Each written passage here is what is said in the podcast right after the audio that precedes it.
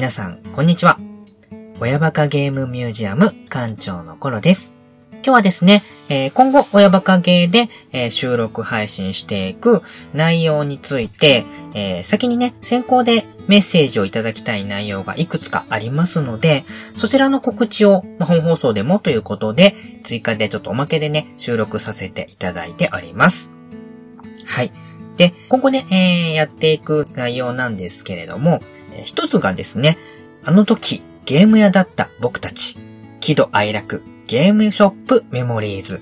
という回がやっていく予定になっておりまして、えー、これはですね、えー、昔ゲーム屋さんでアルバイトをしてました館長と、あとは館長の友達で、こっちはアルバイトじゃなくて、ちゃんと店員になって、発注業務とかまでやってた、カズヤンをお招きして語るゲームショップの、まあ、思い出語り会ということになってるんですけれども、まあ、そこでお話しする内容について、思い出話なんかをちょっと募集したいなと思っております。で、まあ、内容としましては2つテーマを募集いたします。えー、1つは先ほども言いました。あなたの記憶に残っている喜怒哀楽ゲームショップ思い出話。はい。こちらは、まあおそらくお客さん目線からの投稿がほとんどになると思うんですけれども、例えば、面白い店員さんがいたな、変な店員さんがいたな、とかでもいいですし、実際にゲーム屋さんで、まあ買ったり売ったりした時に起こったハプニングとかですね、そういったものをね、メッセージとして送っていただければ、それに対して、まあ我々はゲーム屋さん目線から、はい、ちょっとあーだこーだ言いながらお話をしていく、まあ、種にできたらなと思っております。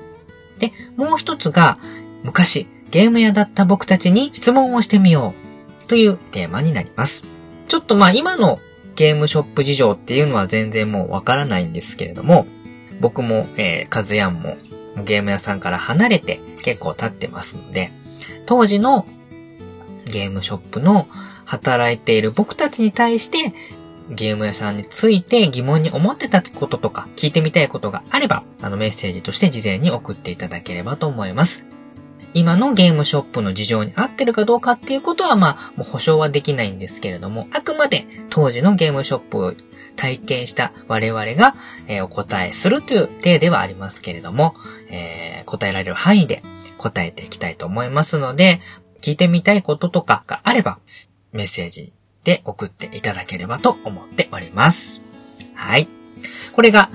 あの時ゲーム屋だった僕たち、喜怒哀楽ゲームショップメモリーズで募集するメッセージテーマとなっております。で、えー、こちらの回はですね、ちょっとね、まあ、いろいろなメッセージの答えていきたいっていうのもありますし、いただいたメッセージに対して、ちょっとプレゼント企画もやりたいなと思っております。はい。なので、まあ、本放送でもね、あらかじめ事前に告知させていただこうと思ってるんですけれども、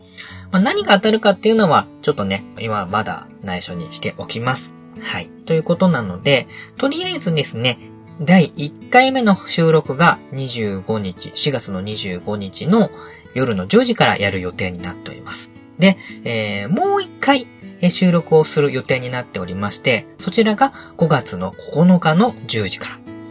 なので、えー、最終締め切りはこの5月の9日夜の10時までに届いたものが、えー、締め切り、最終締め切りとさせていただきます。はい。なので、えー、それまで、えー、4月の25日までの分は第1回目の収録で。で、それから、えー、9日までの間に届いたものは2回目の収録で読ませていただくようなことになるかとは思いますけれども、はい。この辺はちょっといただいたメッセージによっては、25日までにいただいた分も、もしかしたら9日に回したりっていうこともあるかもしれないんですけれども、その辺は、まあちょっと収録の関係、時間の関係と調整させていただければと思います。はい。えー、喜怒哀楽、ゲームショップ思い出話と、あの時ゲーム屋だった僕たちに質問してみようの二つ。こちらが募集したいテーマになっております。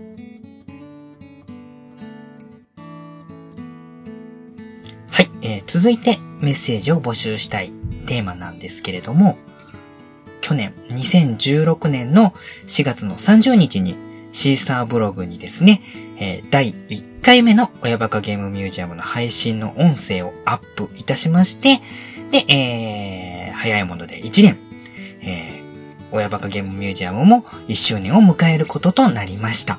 に伴いまして、え1周年記念の回の、えー、収録も、このちょうど月、えー、5月の頭に予定しております。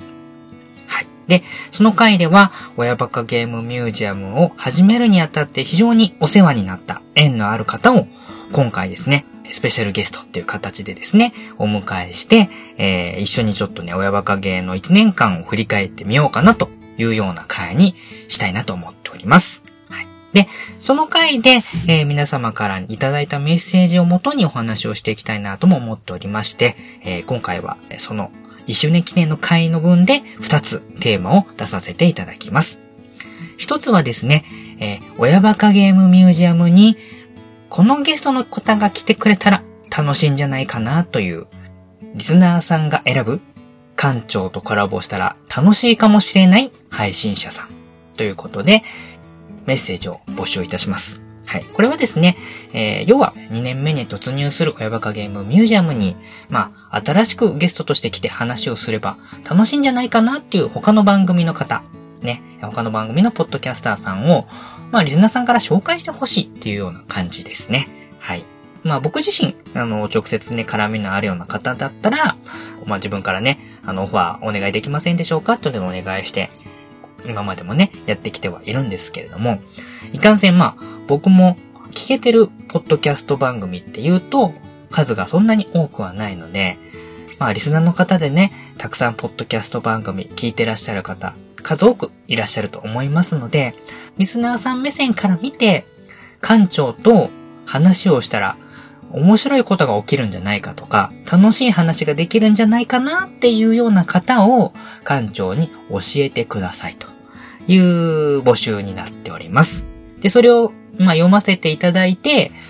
ゲスト選出する企画を考える、まあ、一つのアイデアになればいいかなと思っておりますので、ぜひぜひ館長にメッセージを送っていただければと思います。はい。で、えー、二つ目。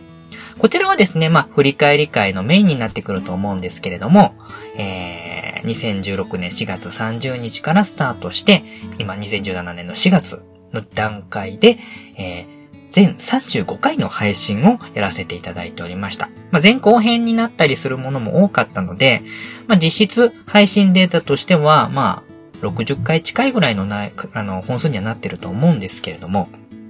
その中で、えー、リスナーさんが特に印象に残っている回を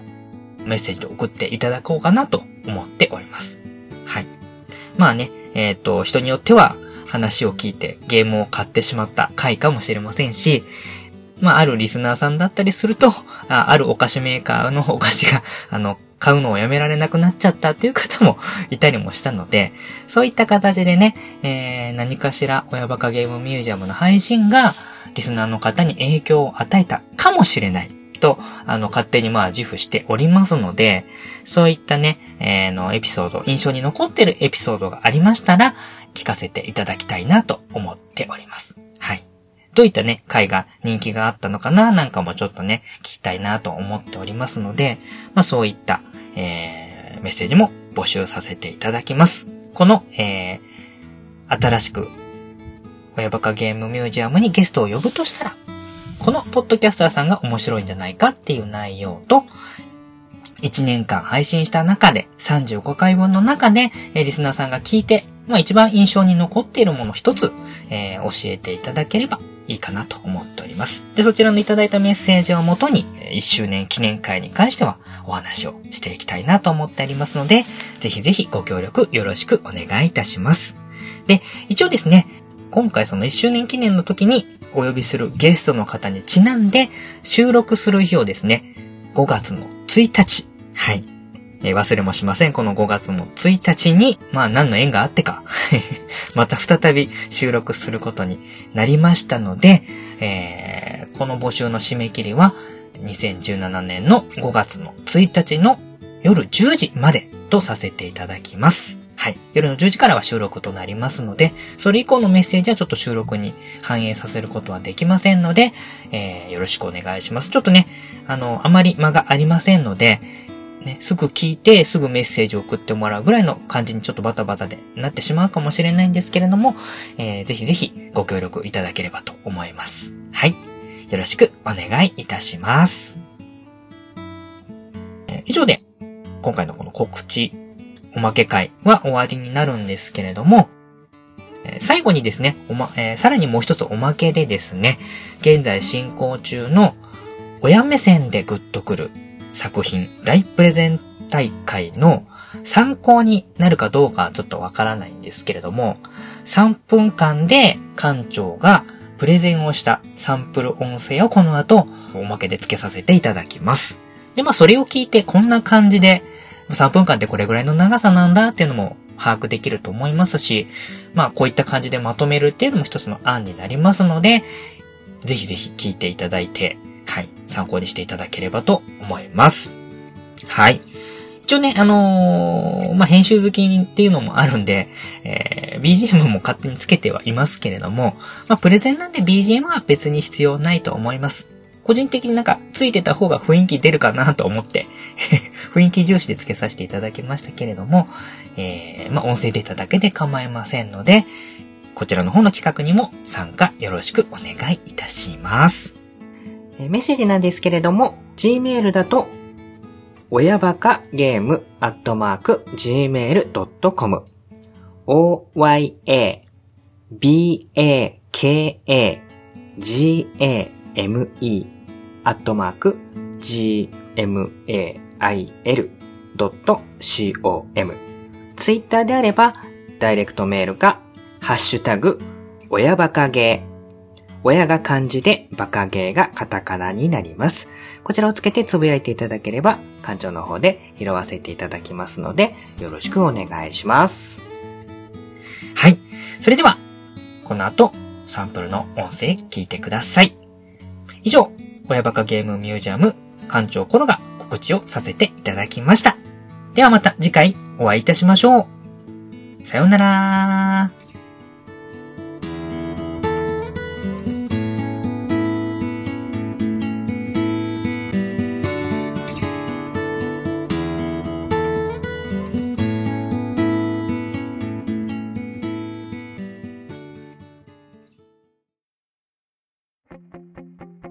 皆さんこんにちは。親バカゲームミュージアム館長のコロです。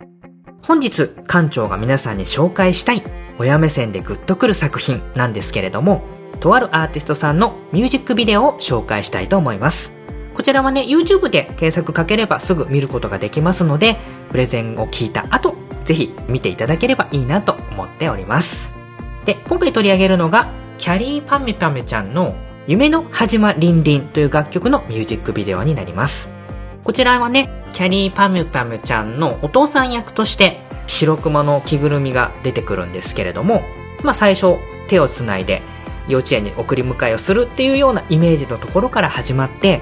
キャリーパムパムちゃんがお父さんの手を離れて、ちょっとずつ成長していくっていう過程を、まあ、キャリーパムパムちゃん独特のまあ、映像表現とか CG とかもちょっとずつ使いながら、でも他の楽曲のミュージックビデオに比べると、比較的抑えめで、アナログ的な手法を使って、あえてこのミュージックビデオは作っています。なので、曲の優しい感じっていうのにも合いますし、曲自身が持ってるリズム、ビートの感じと、キャリーパンパムちゃんがミュージックビデオの中で足踏みしている感じのリズムがね、すごく合っていて、ゆっくりでも確実に一歩一歩前へ進んで子供たちが成長しているんだなっていうのが直感的によくわかる作りになってます。で、館長がね、このミュージックビデオで注目してほしいところなんですけれども、これがね、キャリーパンパンちゃんの衣装です。この衣装はですね、過去に出してきた楽曲の衣装になっていまして、まあ最初の方の衣装が、キャリーパンパンちゃんのデビューアルバムの時の楽曲の衣装だったりとかね、この辺ね、その子供時代から大人になっていく成長の時期時期の衣装が、それぞれキャリーパンパンちゃんの音楽のキャリアとも繋がってね、その成長していく感じっていうのが、まあファンならより深く、曲を知っている人ならより深く二重も三重にも重ねて知ることができたりもします。で、映像の中で時々ね、チラチラチラチラ、白熊がね、柱の影から出てきたりっていうのも、なんか親心に重ね合わせることができたりもしますし、あとはね、この歌詞、曲の歌詞なんですけれども、サビがね、Goodbye, teacher, my friend, ありがとう、勇気ください。っていう歌詞なんですけれども、歌詞にから見ると、親のことなんて一切触れてないんですよね。でも、その裏にはちゃんとお父さんお母さんが見守ってるっていうのが、このミュージックビデオを見ると、ちゃんと表現されていて、一番最後のこの白熊の動きと表情、ぜひこれを親を経験されている方は見ていただきたい。心をギュッとされてほしいなと思っております。ぜひミュージックビデオチェックしてみてください。以上、館長からのプレゼンでした。